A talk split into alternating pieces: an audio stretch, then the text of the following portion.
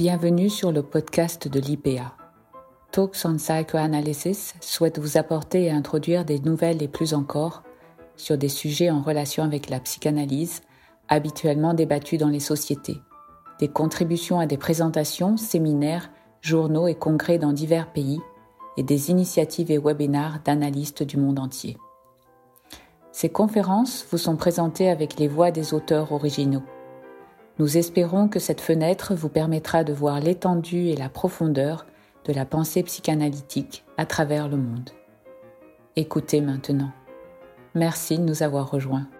Ce podcast a été créé par Gaetano Pellegrini et édité par Gaetano Pellegrini et Johanna Welt. L'introduction a été lue par Johanna Welt. Christine Anzieux-Premreur est psychiatre et psychanalyste d'enfants et d'adultes elle est membre de la Société psychanalytique de Paris et de la New York Psychoanalytic Society. Elle habite et travaille à New York, où elle est professeure assistant en psychiatrie à l'Université de Columbia. Elle dirige le département de psychothérapie parents-nourrissons dans le centre de psychanalyse de l'Université de Columbia. Elle est présidente du comité pour la psychanalyse d'enfants et d'adolescents à l'Association internationale de psychanalyse. Elle a publié plusieurs articles et chapitres sur son travail de psychanalyste d'adultes, d'enfants et de nourrissons avec leurs parents, dont récemment A Psychoanalytic Exploration of the Body in Today's Psychoanalysis chez Routledge et collaboré chez Duno à Le jeu en psychanalyse d'enfants et pratique psychanalytique avec les bébés. Dans l'épisode d'aujourd'hui, Christine Anzieux-Premreur nous fait part de ses réflexions sur la construction de l'auto-érotisme et de la capacité à fantasmer, rêver à l'aube de la vie.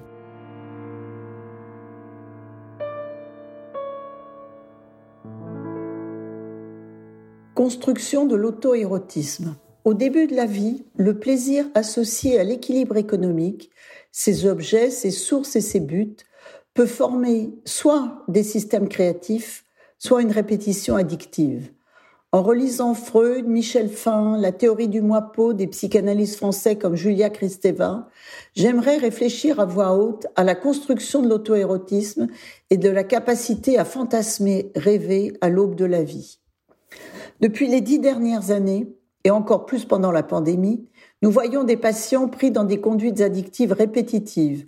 Nous observons combien il est difficile de les faire associer et jouer avec les représentations, combien faible est leur capacité libidinale à développer des activités sources de plaisir. C'est dans le transfert que l'on peut aider ces patients à retrouver une capacité de représentation hallucinatoire de la présence de l'analyste entre les séances en son absence. L'auto-érotisme est au centre de la théorie freudienne de la sexualité humaine. Satisfaction limitée dans une zone corporelle précise, l'auto-érotisme a pour seul but de procurer une satisfaction sans la présence d'un objet, soit une activité sensorielle auto-induite sans lien avec un objet, comme une masturbation sans représentation, ou bien un auto-érotisme habité de représentation d'objets internes investis libidinalement. Comme dans les rapports sexuels avec un partenaire, les objets internes peuvent être évoqués ou non si le sujet est laissé dans un vide opératoire. La recherche de satisfaction peut se faire sous le besoin impérieux de la présence d'un autre lorsqu'il y a eu un défaut dans l'intériorisation des objets. Comme que l'écrivait déjà en 1899 à propos de l'onanisme, les vicissitudes de la construction d'un objet interne l'insuffisance d'activité psychique qui lui est associée serait la cause d'une activité sexuelle vide de représentation, sans la qualité de sexualité que reconnaît la psychanalyse. Pensez au bébé enfoui dans son corps en état d'inorganisation, envahi de sensations, touchant sa peau, les orifices de son corps, fixant du regard un visage qui le contient d'un sourire. Il est immergé dans un univers sensoriel où le visage de la mère, sa peau, ses yeux, sa bouche, son odeur, sa chaleur, son sein dont le mamelon s'ajuste parfaitement avec les lèvres, où tout est soi-même, lui-même, sans différenciation entre sensations internes et externes, dans une identification primaire. C'est dans cette partie du soi, c'est quand cette partie du soi s'absente après avoir satisfait besoins et plaisirs, que les caresses sur sa propre peau offrent à l'enfant l'hallucination de la présence stimulante de ce sein. La bouche vide succède à la bouche pleine. Le suçotement s'associe à l'incorporation fantasmatique du sein. Mariotte Rock a mis en évidence le rôle de la présence maternelle des rythmes de soins dans les échanges bouche vide, bouche pleine. Les fantasmes de plénitude en son absence, l'absence de la mère, sont liés au suçotement qui suit la tétée, formant des équivalences symboliques et des jeux associatifs. La détresse originaire, l'incorporation orale auto-érotique du sein conduisent à une identification narcissique en passant d'une relation d'être, je suis le sein, à celle de l'avoir.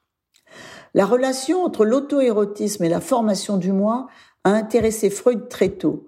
En 1905, il écrit que la pulsion n'est pas dirigée vers autrui, mais vers le moi corporel, puisque le sein fait partie du moi. Ce n'est qu'après la formation d'une représentation de la personne totale de la mère que l'enfant comprend que le sein est à elle. L'auto-érotisme secondaire exige alors qu'un objet psychique interne soit établi et va élargir le champ des objets investis. Grâce à l'investissement des zones érogènes, c'est un autre objet qui sera visé, le sein fantasmé. Comme l'écrivait Paul Denis, l'auto-érotisme est psychiquement habité. C'est le trajet régrédient de la pulsion, coupé du psychosomateur, de la de l'adaptation à la réalité, une régression formelle vers l'hallucination avec cette satisfaction substitutive. Le rêve en est le modèle. Toute déficience de la capacité auto-érotique conduira à des activités d'auto-apaisement associées à une stricte maîtrise d'un objet concret. Cela ne crée pas d'objet interne de satisfaction et doit être répété compulsivement. Regardez les suçotements répétés, intenses, euh, obsessionnels associés aux insomnies du tout petit, les balancements interminables ou encore l'arrachage des cheveux qui tentent de compenser le vide de sensation du corps absent de la mère. Face au blanc des représentations qui pourraient s'associer à une satisfaction érotique, les, les adolescents utilisent leur corps tailladé, l'alcool, la drogue pour maîtriser un objet invisible. Tosque encore écrivait que seul l'auto-érotisme permet l'appropriation par le moi des zones érotiques sexuelles du corps. La sexualité infantile et son immense variété d'activités érotiques jouent un rôle important dans l'intégration d'un premier sentiment de soi-même. Cela fait de l'auto-érotisme une part essentielle dans la qualité du soutien narcissique au moi. C'est aussi la source d'espaces différenciés, internes et externes, et comme Winnicott l'a découvert, d'espaces intermédiaires. La capacité de transfert vers des objets non moi de la sensualité et sexualité érotique conduit à la sublimation, au plaisir de jouer, de prendre conscience de sa propre activité mentale. C'est ici que la psychanalyse joue son rôle spécifique, en soutenant dans le transfert le rétablissement d'un objet auto-érotique efficace, garant d'une satisfaction indépendante. Ceci est lié à l'utilisation du corps, aux expériences de plaisir, tout en vivant une satisfaction de besoins physiques, manger et boire plus important, avec la capacité d'hallucination d'un objet source de plaisir. En observant les nourrissons après la tétée, le psychanalyste Willie Hofer a noté dans les années 50 toutes les différentes façons dont les bébés utilisent leurs doigts pour prolonger le plaisir oral. Certains jouant à introduire un doigt dans leur bouche, d'autres caressant la peau du doigt et des lèvres, parfois les deux activités associées. Winnicott fut très reconnaissant d'avoir ces observations précises pour repérer les bébés qui pouvaient rejouer le plaisir oral avec calme et les différencier de ceux qui avaient toujours besoin d'une excitation intense, comme s'ils étaient encore en manque. La fonction maternelle de contenance joue ici un rôle fondamental, de même que séduire et exciter plaisir et désir. C'est à la fois un contenant dynamique, fait d'une barrière de contact qui maintient un niveau d'excitation durable, non douloureux, et aussi un écran pour projeter les représentations, un écran blanc où les émotions vont être projetées et deviennent des affects à l'intérieur d'un moi corporel habité. Le sentiment de plénitude associé à la satisfaction est alors ressenti dans un espace intérieur intime. Les ressentis érotiques envahissent silencieusement, silencieusement ensuite cet espace. C'est là la source d'une matrice énergétique, comme l'a écrit Guy Lavallée. La peau de la mère, son harmonisation avec son enfant offre une enveloppe psychique qui contient le corps et le psychisme du nourrisson, permettant encore plus de découverte de soi-même et de ce que le moi corporel peut fournir comme source de plaisir. Cette combinaison, pardon, de stimulation, contenance, harmonisation, de jeu de miroir et de plaisir réciproque dépend de la sexualité infantile inconsciente de la mère, comme de son investissement à la fois narcissique et oedipien de l'enfant. Elle stimule, filtre, propose de nouvelles expériences adaptées aux capacités au développement du bébé, partage les expériences, les répète selon différentes modalités, joue avec rythmes et intensités. Comme le dit Julia Kristeva, la mère est source de la psychisation du corps biologique.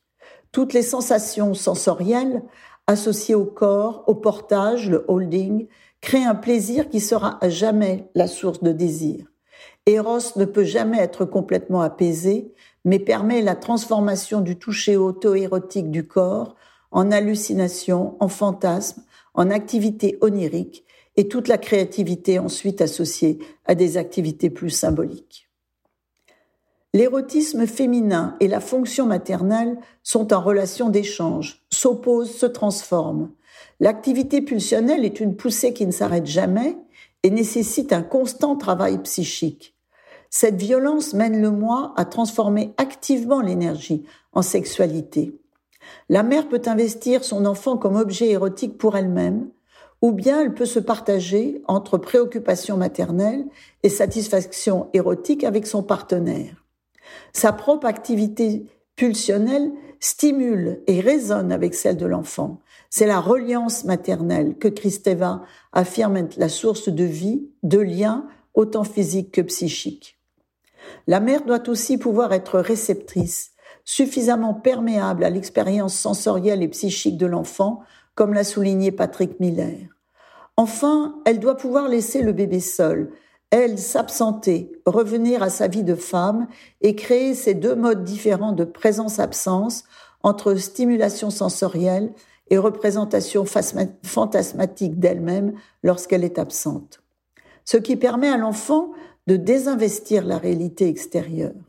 Le désir inconscient s'origine là, pleinement réalisé dans l'activité onirique qui appartient à ce nouvel espace, l'intimité avec soi-même. L'auto-érotisme secondaire doit aussi coïncider avec ce contre-investissement maternel d'un tiers, le, désinvestissement temporaire de son lien avec l'enfant. La mère devient amante, écrivent Michel Fin et Denise Brochweg, et, le fantasme de scène primitive s'origine de là. La réactivité de la mère aux besoins et pulsions du nourrisson manifeste la qualité de son investissement libidinal pour l'enfant, son identification à lui au travers de sa mémoire inconsciente, préconsciente de sa propre enfance, associée aux angoisses primitives comme au conflit oedipien. Ainsi, les besoins du bébé seront reçus ou par une mère bienveillante, ou par une séductrice, ou par une femme défensive dégoûtée. Les bébés peuvent être surstimulés comme ils peuvent être négligés. Comme l'a écrit Roussillon, tous les contacts sensoriels précoces corps à corps, aussi bien que les inadaptations précoces de la communication primitive, véhiculent des messages sur les représentations que la mère se fait de la relation.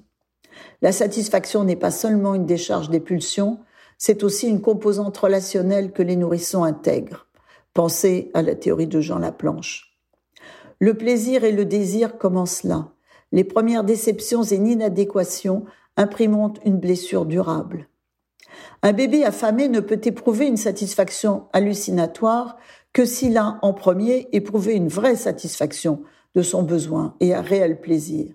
C'est ensuite que l'illusion d'autosuffisance, d'omnipotence dépendra de la capacité de la mère à offrir des soins adéquats, jointe à la capacité de l'enfant à les recevoir. Pour Freud, la possession hallucinatoire du sein revient à investir le souvenir d'une satisfaction passée d'une façon qui le fait percevoir extraordinairement vif et présent dans l'hallucination, encore plus désirable.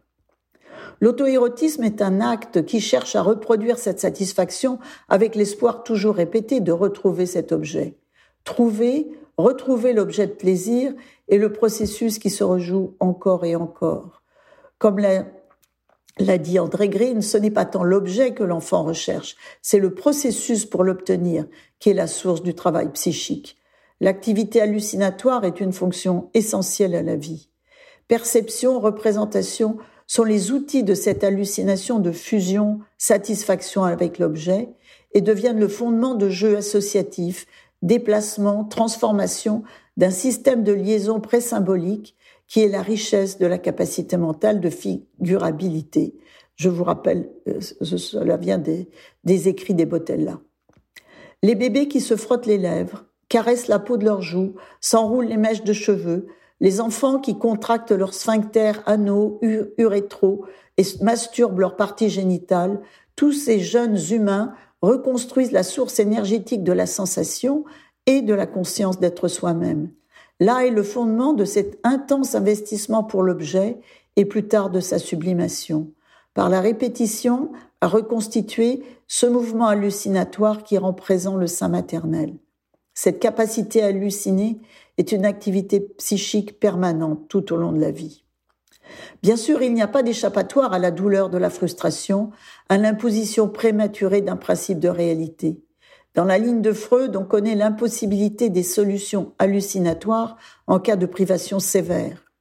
La réponse du bébé à la fin aiguë est une, est une réaction dans laquelle tout le corps est impliqué avec une angoisse écrasante si le sein désiré et la nourriture n'arrivent pas, et que l'agressivité du bébé se développe alors à la limite de ses capacités corporelles de décharge, comme l'a écrit John Rivière. La réaction d'anxiété agressive est beaucoup trop forte pour un moi immature. Une telle expérience laisse une empreinte durable sur le moi. Dans ces cas de besoins vitaux irrépressibles, la continuité d'une illusion d'autosuffisance va dépendre totalement de l'adaptation du nourrisson à une mère empathique et disponible. Au début de la vie, l'enveloppe corporelle est encore fragile, le maintien des sensations, de l'expérience d'être vivant par l'action du corps propre est essentiel. Rétablir le dialogue corporel est urgent.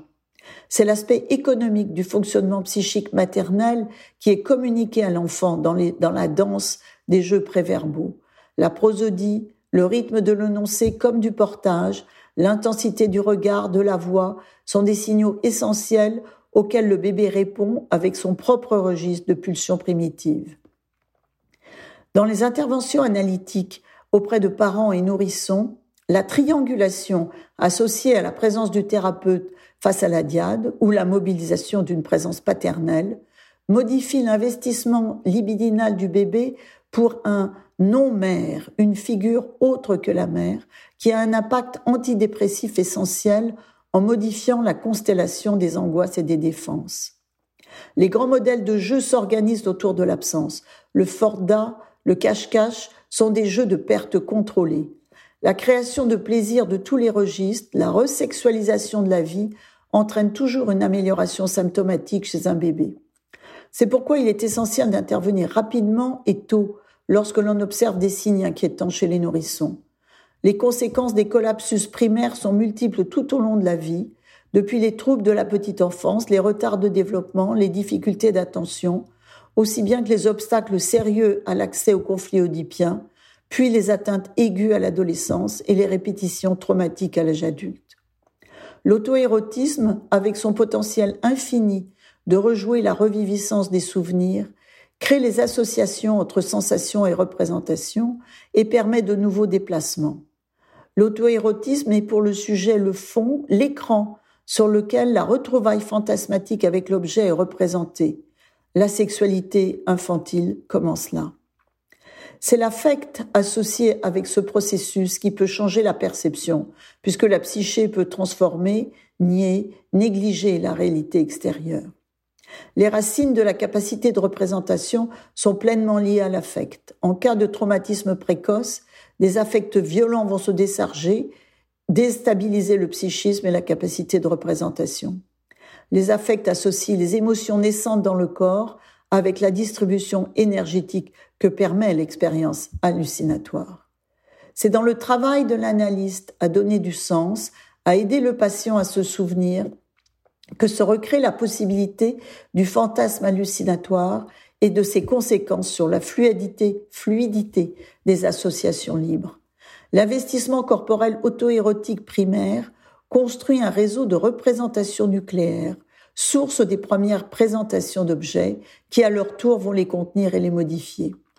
Ces représentations nucléaires nourrissent le matériau de base de toute activité psychique. Le corps, dans son expérience sensorielle, à la fois objet d'investissement et source pulsionnelle, le corps est la fenêtre d'ouverture nécessaire vers la réalité extérieure, l'intermédiaire indispensable de la rencontre de la pulsion avec l'altérité. En psychanalyse, le maternel sera remémoré, quel que soit le jugement du patient sur ses imagos maternels. Une vraie recharge libidinale viendra de l'évocation des empreintes érotiques du corps maternel, qui devient dans l'après-coup un un féminin maternel interdit. Je vous remercie de votre attention.